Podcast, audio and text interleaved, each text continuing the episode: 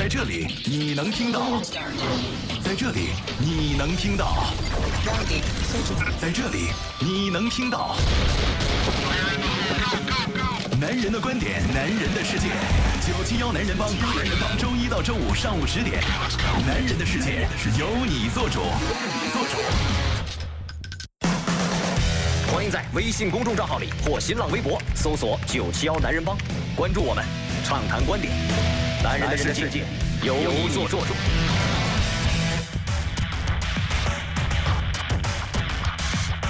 北京时间的十点零三分，欢迎各位继续关注飞扬九七幺，这里是男人帮，我是海峰。我是尹航，各位好，我是周航。嗯，今天是六月十九号，周二。首先，我们一起来关注一下全天的天气状况。来看一下全天的天气啊，今天这个天气还不错，没有预警的信号生成，然后呢，好像没有太大的阳光。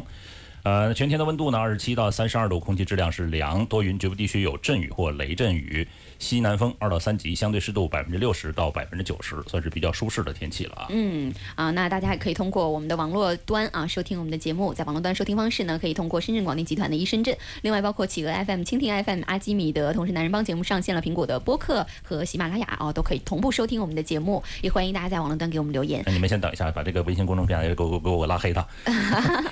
就我我刚一打开，你知道我跳眼眼帘里是什么吗？小米八。对对对对对。嗯，那这次呢，我们也看到这个在世界杯我们看观看期间啊，小米八这个广告也是一直在跳出来。对。今天我们也是在跟大家一起聊聊世界杯吧，确实是呃最近朋友们关注点特别多。对，这个四年一届的世界杯啊，一个月的时间啊，三十二支球队，确实每个人都心有所属。是的。所以还有很多故事可以聊。其实有的时候你也并不一定心有所属，但是你要没有一个心有所属的这个观看点，你会觉得好像没那么有意思，是不是？嗯，要坚持下来啊。对对。那今天呢，我们就跟大家聊一聊，说这三十二支球队啊，哪一支球队是你愿意在这个，因为有最晚可能是现在是凌晨两点钟有一场啊，嗯，愿意熬夜去看的，就为这支球队，我就愿愿意熬夜去看，其他球队可能我可以睡了啊，第二天看看比分就可以了。我们来说，每个人说一支球队啊，大家可以通过九霄男人帮的微信公众平台来给我们留言啊，我们也看一看现在支持率比较高的是哪支球队。对，我们最后可以总结一下，看大家就平时听我们节目的听众啊，哎，心有所属的是哪支球队？其实这个我也很好奇啊。是，其实一个球队真的是一个性格，你你会发现，特别在打比赛的过程当中，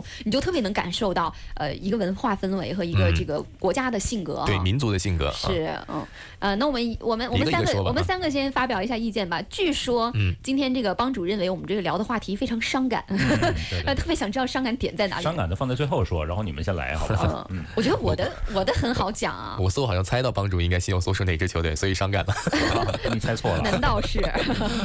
难道是大冷门？然后呃，以航先说吧。我我肯我是支持英格兰嘛啊，因为其实很多朋友都在跟我讲说，哎呀，你客观跟战术角度啊、技术角度啊去跟我分析，但我觉得女生看球啊，就是一个情感角度，就就没有那么多的客观角度。对，从当时贝克汉姆在的时候就喜欢。嗯，对，加上就是可能我因为这个成长环境一直在那个环境当中，还是多少有情感因素在里面的。那看德国队主要是因为。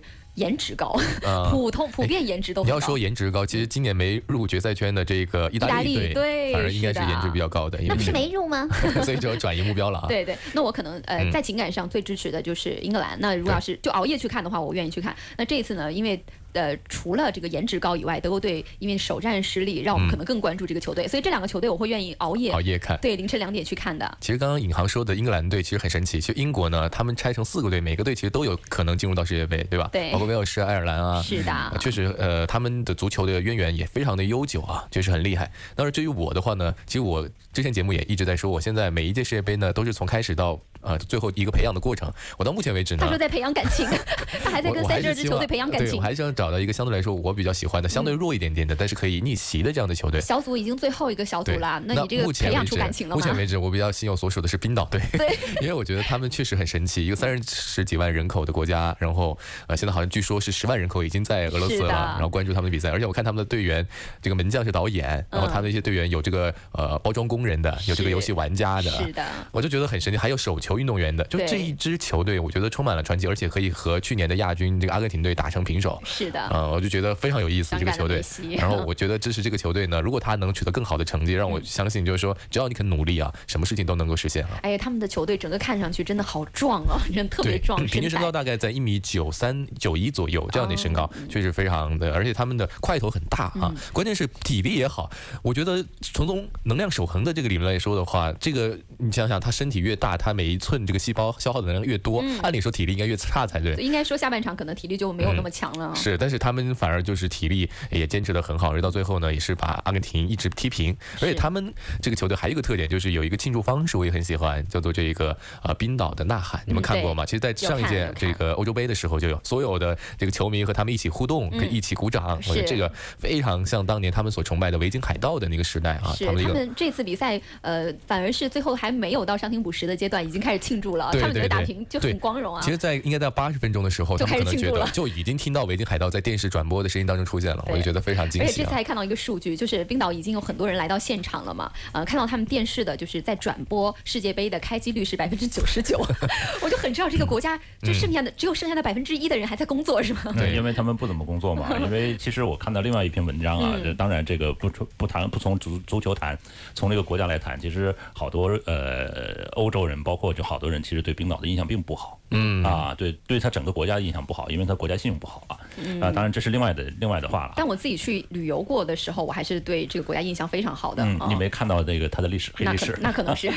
呃，那呃，这个周航说完了，这个他比较喜欢的啊，嗯嗯，这才才出场你就一直在喜欢他，这很奇怪。包包括最近你刚刚说完冰岛，其实最近墨西哥我也觉得 有点小小这个细节在小惊喜。然后他能踢赢德国队，我觉得他们也是挺有意思的。就是呃，反正这种看似很弱的球队，他能够逆袭，我都会比较欣赏啊。嗯，所以就这是一个不是特别特别就是专一的一个人啊。那 对于球队来说啊，呃，其实我跟他的这个状况是差不多的，因为在更早的时候，就我在上高中看足球的时候，比如那个时候好像，比如巴乔、巴斯滕他们都是都是这个叫叫如日中天的时候。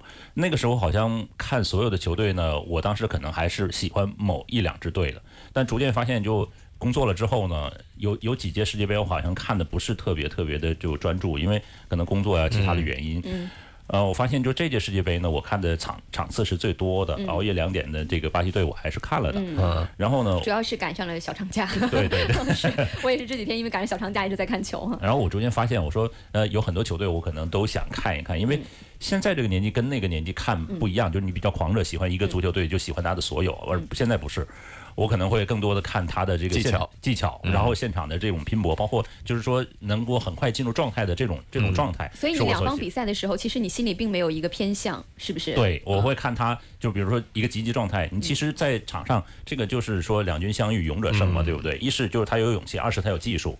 比如说这个巴西队虽然是一比一被人逼平了，但是他他的技术完全是控制全场的，嗯，还是很细腻的。包括阿根廷队对冰岛队，他也是整个压着冰岛半场在打，是。包括到到最后连守门员都出来了，就是为了那个好好伤感，对，好伤感。昨天比利时你们看了吗？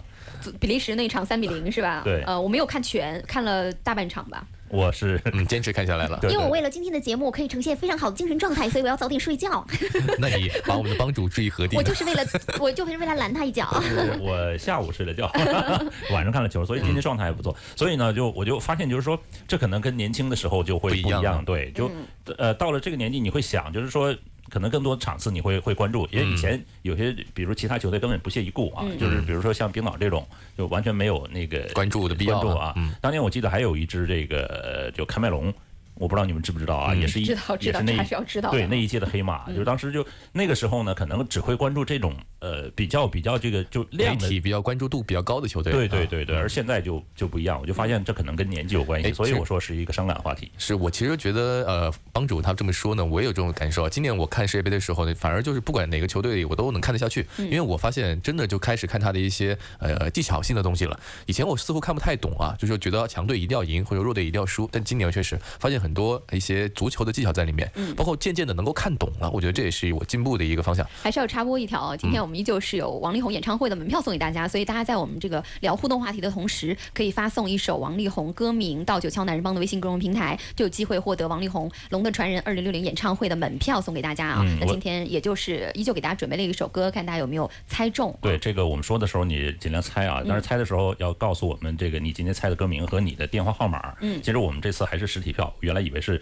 就呃把电话号码。放上去就行了，但是就是说，还是实体票寄送给您，或者是以什么方式去领取啊？对的，对的，对的。那其实足球的魅力最大的魅力就在于它的一个不确定性，要不然的话，其实它也失去了我们看球的那种呃愉悦感了啊。就是如果要是。一个一个强队或者是说一个技术比较强的球队永远赢的话，其实这个、这个体育赛事就失去它原有的魅力了。对。就一定是有在场上所有的不确定，包括球员的心理，包括对场地的适应啊。所以最好的剧情啊，其实就就是比赛了，这个完全没有一定的，反而就对最后的这个大结局一定是出乎意外的，所以你才会有戏剧性嘛。是，而且你也想一下，就是说这进来的三十二支球队都是经过厮杀进来的，嗯。就是很少就通过走后门进来的。你你说很少，你说谁？啊啊，也有也有，也有说 呃，不排除啊，这个开个玩笑啊。呃，所以呢，就是说他们还是有一定实力来在场上来展示自己的，只不过是就不同的这个国家、不同的球队，他的风格会不一样。是的，有的时候有优势的点不一样。有的球队会渐入佳境。就是我倒喜欢就是这种强队第一第一次被灭，你知道吧？嗯因为我也是，哎，他这样我有这心态，为什么？他被踢了之后呢，他心里就会有压力，有压力他会激发他的斗志，因为我是强队，而且我有这样的足球的传统的历但。是也有很多历史证明，这个原来的这个冠军结果就没出现的，在这个 小组小组赛就出局了是吗？在影射谁呀？这好几届前面几届都是这样子的呀那。这一届其实等于是第一第一场的小组赛，呃，我们传统意义上的强队都算打的不算太好啊，最多也就是个平。关键还是要变了，包括我们这次看这个上一届的世界冠军德国队，也发现他这几年一直没有任何变化，所以墨西哥就抓住他，呃，善于研究德国队，然后抓住他的弱点打，所以他打赢了。所以的话，我觉得第一场输呢，确实也是一个好事。不管说他这届比赛这些球队强队能不能拿到好成绩，至少对于他未来的走向还是有个警醒的作用的啊。嗯，那今天呢，我们依旧是给大家准备了一首王力宏的歌啊。那不知道刚才这些朋友有没有猜对？大家依旧可以在九霄男人帮的微信公众平台来留言我们的互动话题。我们今天来聊一聊说，这三十二支球队哪一支是你愿意熬夜去看的球队啊？那大家可以这个留言给我们啊。那我们一起来听今天给大家准备的这首是王力宏的哪首歌？欢迎在微信公众账号里或新浪微博搜索“九七幺男人帮”，关注我们，畅谈观点。男人的世界由你做主。Stand by formation。男人车世界，车世界。好的，进入到今天的男人车世界，还是来关注一下本周有哪些新车上市啊？嗯，是，其实在这个马上到夏至了啊，所以我觉得汽车市场也蛮火热的。我们看到今天这一周要上市的新车还蛮多的啊，一起来看一下。那最开始上市的呢，就是本周三啊，在六月二十号，呃，是东风日产的轩逸。对纯电版啊，这个其实很特别，因为大家知道，其实轩逸在国内的紧凑级的市场当中呢卖的非常好，这几个月呢也相当于说夺冠了，把这个当年的这个朗逸的位置给抢了。那这次竟然来了一个纯电版，那它是呃什么样的一个情况呢？我们来看一下，它是基于呃日产全新一代凌风的平台打造的。像凌风这个车型，大家可能不太熟悉，我简单给大家介绍一下，就是在日产集团他们呃最新的一个纯电平台。其实之前呢，它应该在呃，十年左右之前就有这样的产品了，当时它就在做纯电，所以它这个技术积累是非常雄厚的。而这一次用到的是全新一代的凌风的这个纯电平台，所以我觉得某种意义上来说，它的这个动力性啊、它的续航啊各方面还是有保证的啊。是，它现在也是日产算最先进的纯电的技术了啊。它这个名字其实取的还蛮浪漫的，这个聆就是聆听的聆啊，嗯聆听风的声音，这种感觉还是蛮浪漫的。因为你想想，纯电车它不会发出任何机器的轰鸣声，对它只会有这个这个听纯电的，风的声音只有听只能听到风的声音啊。我们来看一下它的这个参数，最大的功率达到一百零九马力，那综合的续航达到了三百三十八千米。其实这个综合的续航，如果对比起我们一些国产品牌的纯电车来说，并不算特别的长，嗯但我们可以呃可。肯定的就是说，因为这至少是一个基于轩逸的平台，呃，基于这个日产的技术，所以说哪怕它的续航里程不不是特别长，但它的这个乘坐的舒适性啊，对吧？车身的这个牢固程度啊，包括它的这个啊耐造性啊，我觉得都会呃比较可靠啊。嗯，而且呢，其实不同的平台打造出来的续航能力，除了数字之外，你看到真正我们使用上是不大一样的。呃，比如说我们现在现在你去逛这些国产汽车品牌的这个嗯 4S 店啊，对就一般是这个销售人员会告诉你，那我实际使用大概续航能达到多少？那基本上还是差的蛮多的。呃，那我们也来看一看之后啊、呃，就很多其他品牌在出纯电技术之后啊，这个续航能不能达到它大概值的一个工况啊？对，呃，这款车唯一期待就是它的价格了，价格会在明天正式发布，我们也会持续的关注。如果说这款车在综合补贴之后，在二十万元以内的话，我觉得还是非常有竞争力的。是的啊、买这么一款车，然后享受了相应的牌照政策，嗯呃还有相应的补贴，然后这个东这这辆车的话，你看三百三十八千米的续航的话，流续航。主流的续航，嗯满足平时的城市的工况下的行驶，还是蛮不错的一款车。是的，那另外呢，周四还有一款新车上市，是广汽本田新款的风范啊，这也是一个年代的、年代款的车型，对所以变化并不算特别大。对它唯一的一个特点就是在这个智能的人机交互方面会有所提升。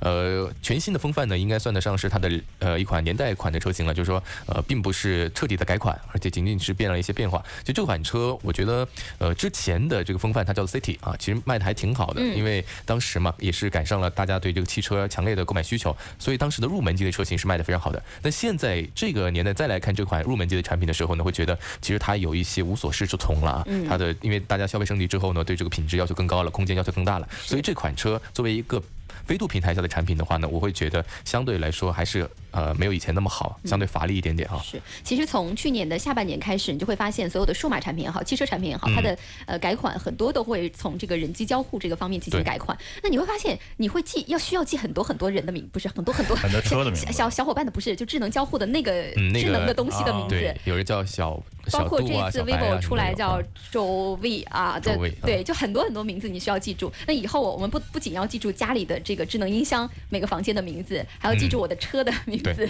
我觉得。最后应该会有一个统一整合的非常希望它有一个统一啊！对，因为据我所知，好像具备改名的功能，就是说有些呃智能硬件，就是说你说我给你改了个名，你叫什么就是什么，你叫小航航，以后呼叫小航航，它可能就会出现了哈。是，嗯，那还是赶紧有一个改进吧，不如现在我基本上已经记了很多很多的小东西的名字了啊。是的。另外，本周五还有一个别克全新的凯越的上市，我们关注一下。对，全新凯越也是一个重磅车型啊，特点是三缸发动机加 CVT，那外观呢会更加的时尚。其实这款车只是继承了凯越的这个名字，而且继承了在这一个呃细分。领域的价格，其实我觉得从里到外都是新的了。是它其实看起来更年轻、更时尚一点啊，而且它的车身的宽度啊、高度啊、轴距都有所增加，所以你本身如果是对呃空间要求比较高的朋友，也可以去关注一下。因为我们之前可能对凯越会觉得是不是没有那么大啊？对它现在反正也进也是一个入门级的车型，我相信可能会定位在英朗之下，可能十万元就能包牌落地的这种价格。嗯，还有两款车型非常重磅，一就一个是来自这个一汽丰田的奕泽，将会在周五正式上市，然后还有一个广汽丰田的 CHR，是在。周六上市，其实这两款车几乎就是姐妹车型姐妹车型了，就一款。因为奕泽和这个 CHR 是呃内饰和动力方面基本是保持一致的啊。嗯，所以它上市之后的配置跟价格就算是我们比较关注的一个关注点了啊，就看谁比较实惠一点了。嗯，然后因为奕泽之前就已经公布了它的预售价格，大概是十四到十八万元。嗯，那我估计呢，它上市之后的价格应该和这个价格差不多，大概就可能是十三万九千九起这样一个价格。就在这样一个价格买这样一款车的话呢，我觉得还是划算的。因为之前和大家分享过，这款车搭载的是全新丰田的二点零升的发动机。嗯。这个加上它全新的变速箱，所以这一整套动力系统是呃全球领先的，所以我觉得还是蛮值的啊。其实本周上市这几款车型呢，在变化上或者是在这个新意上面，我觉得都不会给大家带来太大的新鲜感，反而就是这一周，呃，如果要是对这这几款车型感兴趣的朋友，就是就关注一下价格。首先就是这两款的性价比啊，姐妹车型的性价比可以关注一下。另外就是呃这个。呃，轩逸啊，对，轩逸这个凌峰平台打造的轩逸，在补贴后的价格，大家也可以关注一下。那这就是这一周可能要上市的新车。同时呢，呃，这一周呢，可能是这个有几个新的消息出来。这个新的消息呢，我们在广告之后来跟大家分析一下。今天我们的互动话题是聊一聊这这次这个三十二支球队啊，大家比较愿意为了他熬夜的球队是哪一个？大家可以通过九霄男人帮的微信公众平台来跟我们实时互动。同时，我们也有王力宏《龙的传人》二零六零演唱会的门票送给大家。那马上是一段广告时间了啊，广告很短，在广告之后我们再回来，一会儿见吧。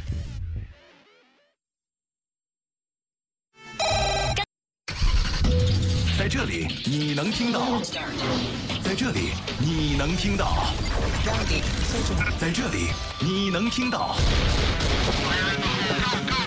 男人的观点，男人的世界，九七幺男人帮，男人帮周一到周五上午十点，男人的世界由你做主，做主。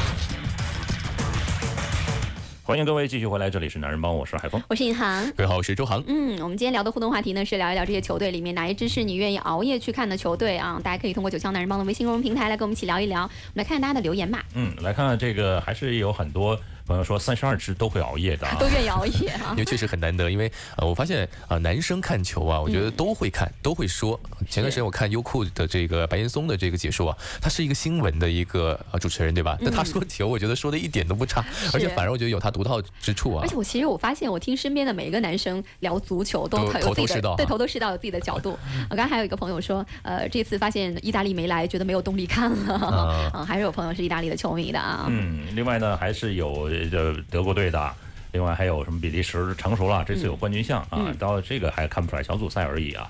小组赛出现了之后，可能大家就会心里会有数。对，因为比利时其实本来也是一个排名很强的国家，对国家对球队，对。但是他好像一直就是到淘汰赛的话，稍微就会运气差一点。有时候其实踢球啊，运气也很重要。很重要，是的。嗯，呃，那还有朋友说呢，说这个昨天那场比赛啊，就判罚的是比较严格。昨天那场比赛有一二三四五六七，有七张黄牌。昨天那场是哪一场？请问？呃，比利时对巴拿马。嗯，那其实已经跨了昨天跟今天了哈。啊，对对对。哎，我想问一下，他七张黄牌没有两张一个人身上啊？没有，就是刚好七个队员。对对，反正当时邦德马确实小动作太多了。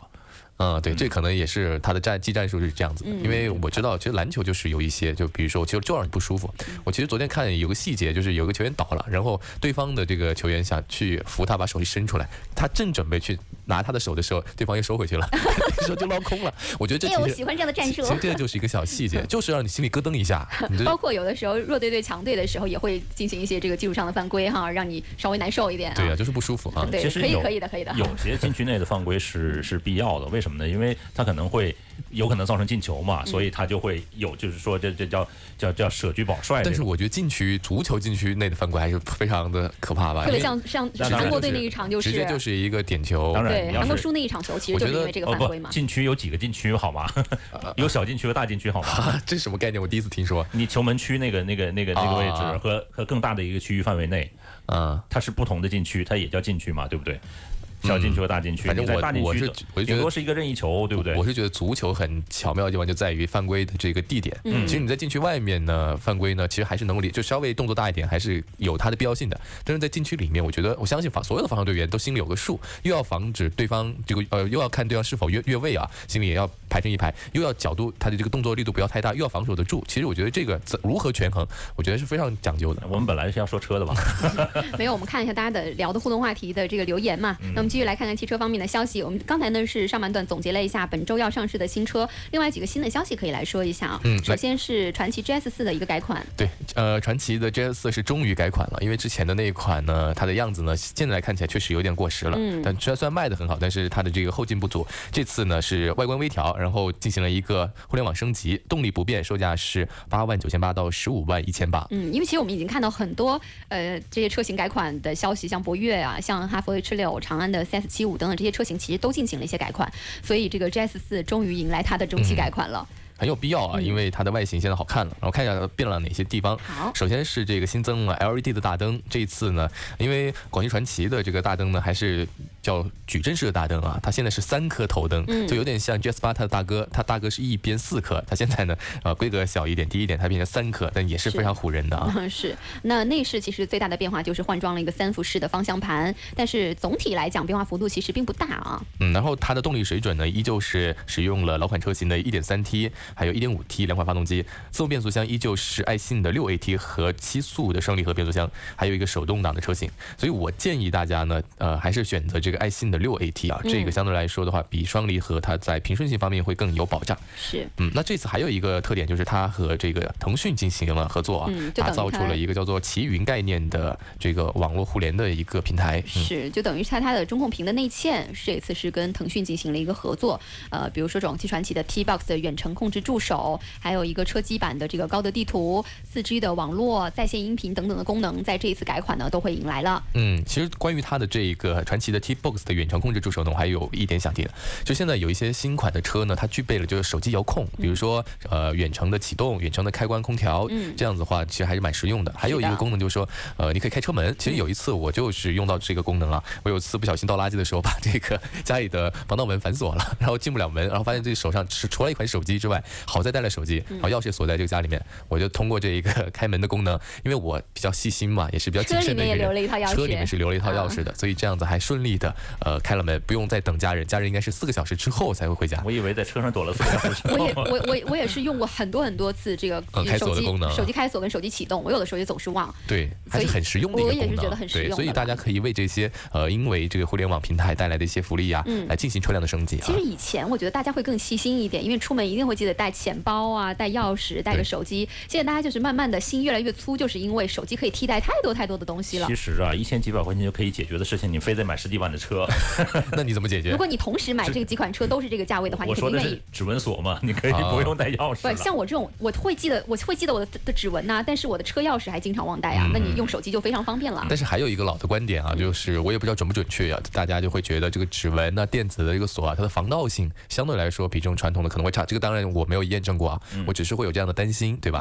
啊，因为它的机械结构，呃，可能还是会不太一样。主要还是你们家可能值得偷的东西太多了，我们这个没有什么值得偷的东西，没有，无所谓。说到这个，其实现在很多人开玩笑说，现在小偷啊都很难存活了，因为确实现在入进室家里面是不是家里没有现金，没有任何值钱的东西，对吧？钱现在大家都在手机上。啊人家说以前啊还偷个电视，现在电视卖这么便宜，是啊，昨天六幺八的大促，电视还是很便宜的都。没什么好偷的了啊。对，那我们马上就进入到这个数码控环节吧，来聊一聊。哎，六幺八大家有买东西吗？或者有什么新鲜的新闻啊？好，今天汽车部分的消息就这样了，我们进入数码控吧。从睁开眼睛的第一刻，你就被数字包围今。天最高温二十六度，最低温二十三点。三六，那指的是上涨百分之一点五。为听觉化繁为简，IT 数码控，IT 数码控。数码控呢，我们要聊一下美图啊。嗯这次我是看了它的这个图片之后被惊艳到了，的确才。被惊艳。其实美图，我觉得一直它在外观上面还算是每一代都是蛮有新意的，至少它 它有一个设计感不。是它惊艳的原因是什么呢？它不是每一代都这样吧？不不不不不这一代六边形的样子，这一代只有玫果色，击中了颜色的原因？击中了帮主的少女心。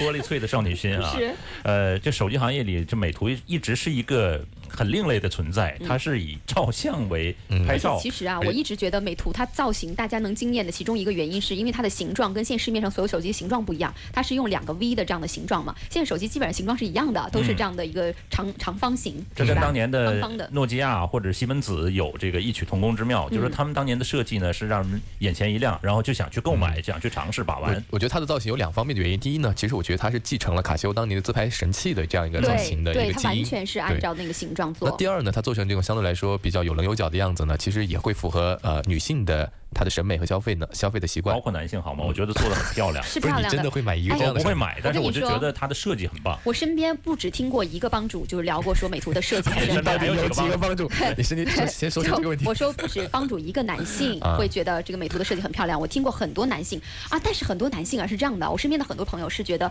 特别上一次这个美图设计小牛皮的这个设计的时候，很多男生朋友觉得特别好看，但总觉得我作为一个你知道铁骨铮铮的男儿，拿一个美图手机不行不行，所以它的这个定位虽然是我觉得很精准，或者是说很细分，但是好像对很多男生来讲，无论多喜欢它的外观，都不会因为这个定位而买。不是，关键是它不在于你你是不是要给自己买，比如他他有太太。对他有购买欲望。对确实这个很重要，因为首先啊、比如说我们送给女性朋呃送给女性的这个我也是你的朋友，我快过生日了。首先要就是达到男性的审美，这确实是一个标准，对吧？是，嗯。呃，这次其实我是觉得美图的它三个调色是我目前见到市面上调色调的最漂亮的啊。呃但是当然这只是在这个呃叫图片上，你真机还是可能会有些许的差别。就是它的调色感一直以来算是比较漂亮。这次呢，有一个我刚才讲到的浆果红，其实它是，呃，就是我们女生所说的斩男色哈，就是偏粉的这种红。另外一个就是粉色，这个星云粉相对来讲在市面上蛮常见的。我最喜欢的是它一个调色叫湖光蓝啊，这个调色呢有一点点像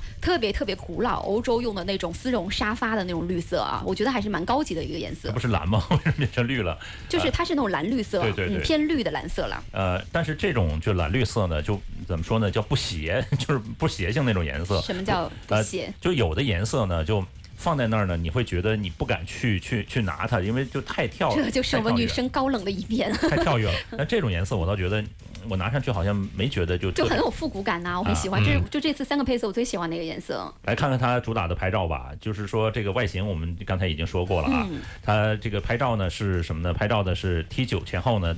主摄采用都是索尼的 IMX 三六三的一个处理器，最大光圈一点八的，而且呢前前后都在搭载了这个呃 PDAF 的一个对焦，嗯，呃前后呢也都支持 OIS 光学防抖功能，这是最重要的。拍照的时候呃不，我跟你讲，它是主打最重要的这一次的点，就是不是去整个脸的美颜。嗯这次主要的点叫做高端相机有个全身美颜。啊，嗨，就以前呢，因为其实对相机这种防抖功能，你以自拍来讲的话，嗯呃，要求并不是特别特别的高啊。就是如果你指着脸自拍的话，手得多抖是吧？嗯 但是全身自拍在女生这个点上还是算是一个痛点的，因为女生你要是老是拍，发脸的自拍照。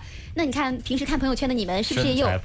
对，是不是也有一些审美疲劳呢？脸上痘都是盖过的。对，所以这次它有一个智能算法和骨骼的一个识别技术，让你会有一个自动调整你的身材比例的这么一个功能啊。所以我觉得可能很多女生达到你的痛点了。对，这有新的一个卖点啊。照片是越来越不能信了。对关键这个应该别人先给你拍，他才能够修吧？你自拍是没办法拍到全身的吧？我好奇的问一下。是的，当然可以了。自拍怎么拍全身？镜子呀，真是的，你们怎么哎？怎么当女生的人？就是啊，镜子好吗？是，只能是对镜了。嗯这次还研发了一个逆光模式跟实时追焦的模式啊。基本上，其实你要是买这个手机，还是主要主打拍照功能吧。嗯，我们看价格吧，价格很惊人啊！这个呃低配版呢是四加六十四 GB 的版本呢是三千三百九十九，我觉得比我印象当中要便宜一点啊。它的高配版本是六加一百二十八 GB 的，是售价是四千一百九十九。关键在于 T 系列大概都是这个价格的。关键在于有首发的礼盒，这个礼盒我就觉得很重要不，。它 T 系列每一代都有礼盒，所以这是你没关注了。这个就是呃，我觉得是对女性的一个重要的卖点啊，嗯，包装精美啊。是包括它之前的礼盒有是什么美少女战士啊，什么什么这种都是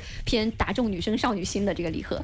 呃，那我就是最后说一个女生特别不关注的点，就是它的配置哈、嗯配置呢是配了六点零一寸的 OLED 屏幕，分辨率是二一六零乘一零八零，高通骁龙六六零的处理器，内存是四和六的两个版本，呃，这个存储呢是六十四和一百二十八两个版本啊。呃，其实呢，它还有其他配置啊，这个包括指纹解锁啊，等等等等。指纹解锁是放在了机身背面，嗯，呃，后盖呢是两条天线呢，也紧贴机身。反正整个设计来说啊，真重要。我觉得这个设计确实很漂亮。那设计嘛，我就说什么这个这个天线怎么紧贴啊，然后指纹呢、怎么解锁啊，这些东西其实它每一代没有什么太大变化的，主要变化还是在它每一代的配色啊，然后贝壳呀，呃，包括它的这个美颜技术啊，每一代有一不同的主打的点啊。嗯，包括它呃两个摄像头在一个圆圈里的这种设计。其实这个啊，我觉得这一代手机也算解解放了一部分男性，嗯因为男生我们一直觉得帮我们拍照最大的痛苦的点就是你们怎么能把我们拍的那么矮跟胖，就是本来一个这样苗条的我们。哎，仰拍就好了。然后呢，这个我觉得可以交呃放心的交给你男朋友手中，因为它有自动的一个对你骨骼的识别功能，自动拉长。嗯，好吧，呃，这应该是韩国产啊。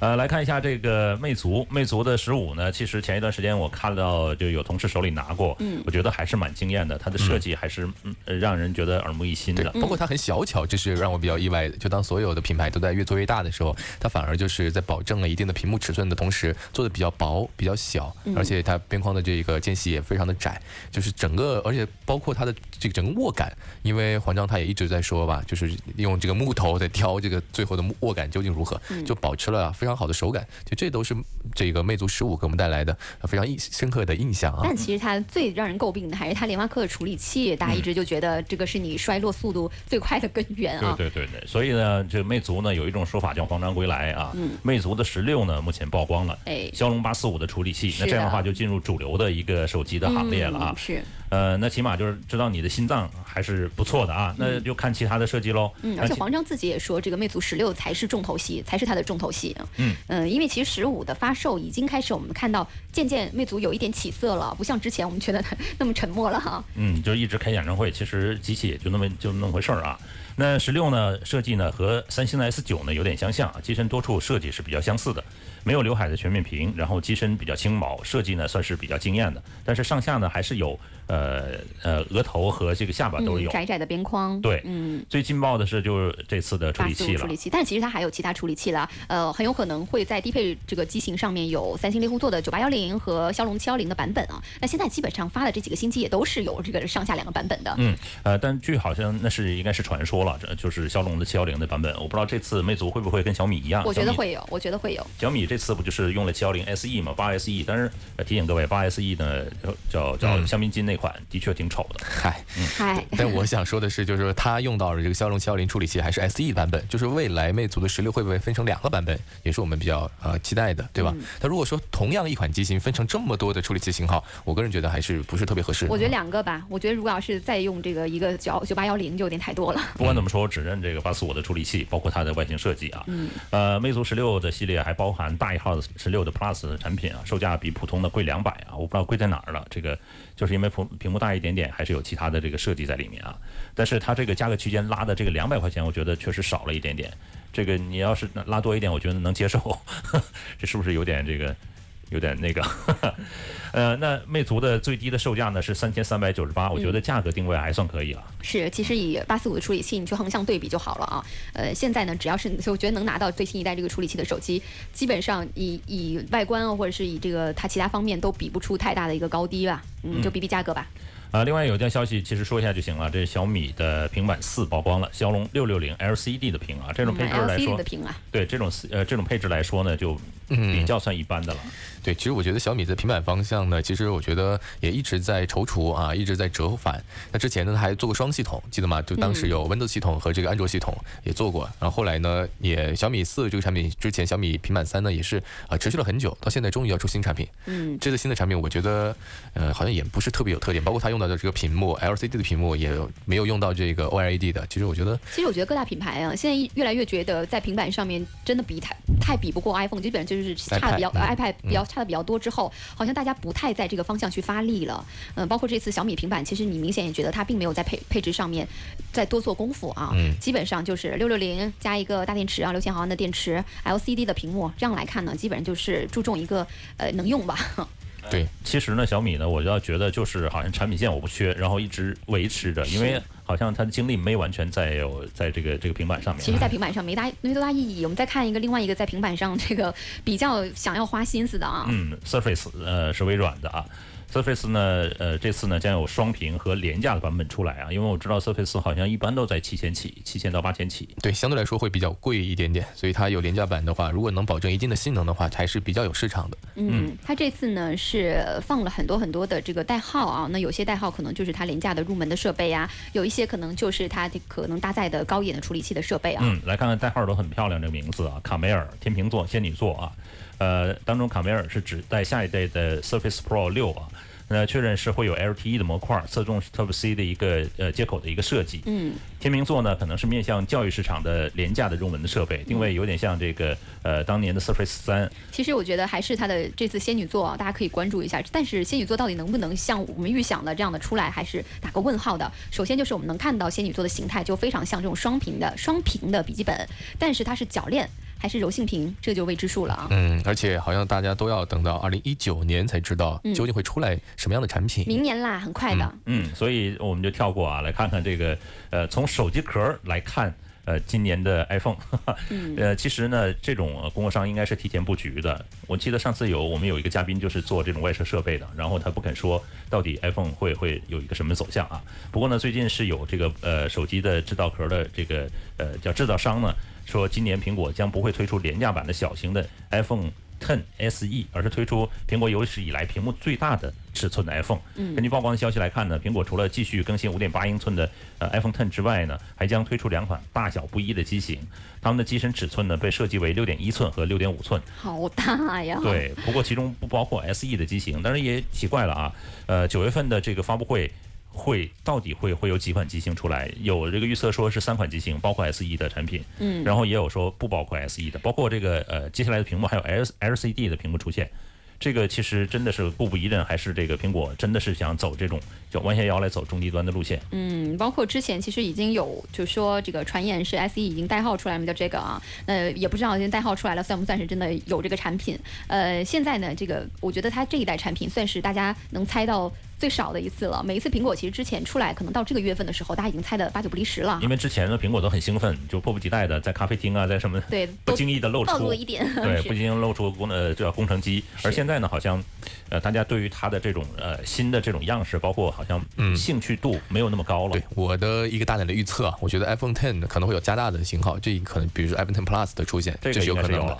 然后在但是普通的这个 iPhone 八这系列的产品可能会面临一个巨大的变化，因为这一代的这个外形实在是太久没。变过样子了，然后现在 iPhone 八、iPhone 八 Plus 的销售呢也比较乏力，所以在这个价位级别的苹果类的产品，它应该会有一些外形方面的变化。嗯嗯，那我们就期待今年九月份。其实我们觉得今年九月份本身就需要期待的东西好像不是特别多，因为觉得它外观不会有个太大的变化，包括功能性不会有个太大的变化，可能尺寸上会有变化。但是这次我觉得大家比较期待的是它的产品线上分布会有什么变化，这可能是唯一大家值得去关注的一个点了啊。呃，那今天的节目全部内容就是这样了。那大家也可以通过网络端的收听方式去重复收。听我们的节目。网络端的收听方式呢，可以通过我们深圳广电集团的一深圳，另外包括企鹅 FM、蜻蜓 FM、阿基米德都可以重复收听我们的节目。同时，大家也可以通过九腔男人帮的微信公众平台和我们的微信群，在节目之下可以实时跟我们互动跟聊天。那最近是球赛嘛，所以我们也可以在微信群里面来一起讨论、一起看球赛啊。好，接下来收听到的是美味乐翻天，我们明天再见吧，拜拜。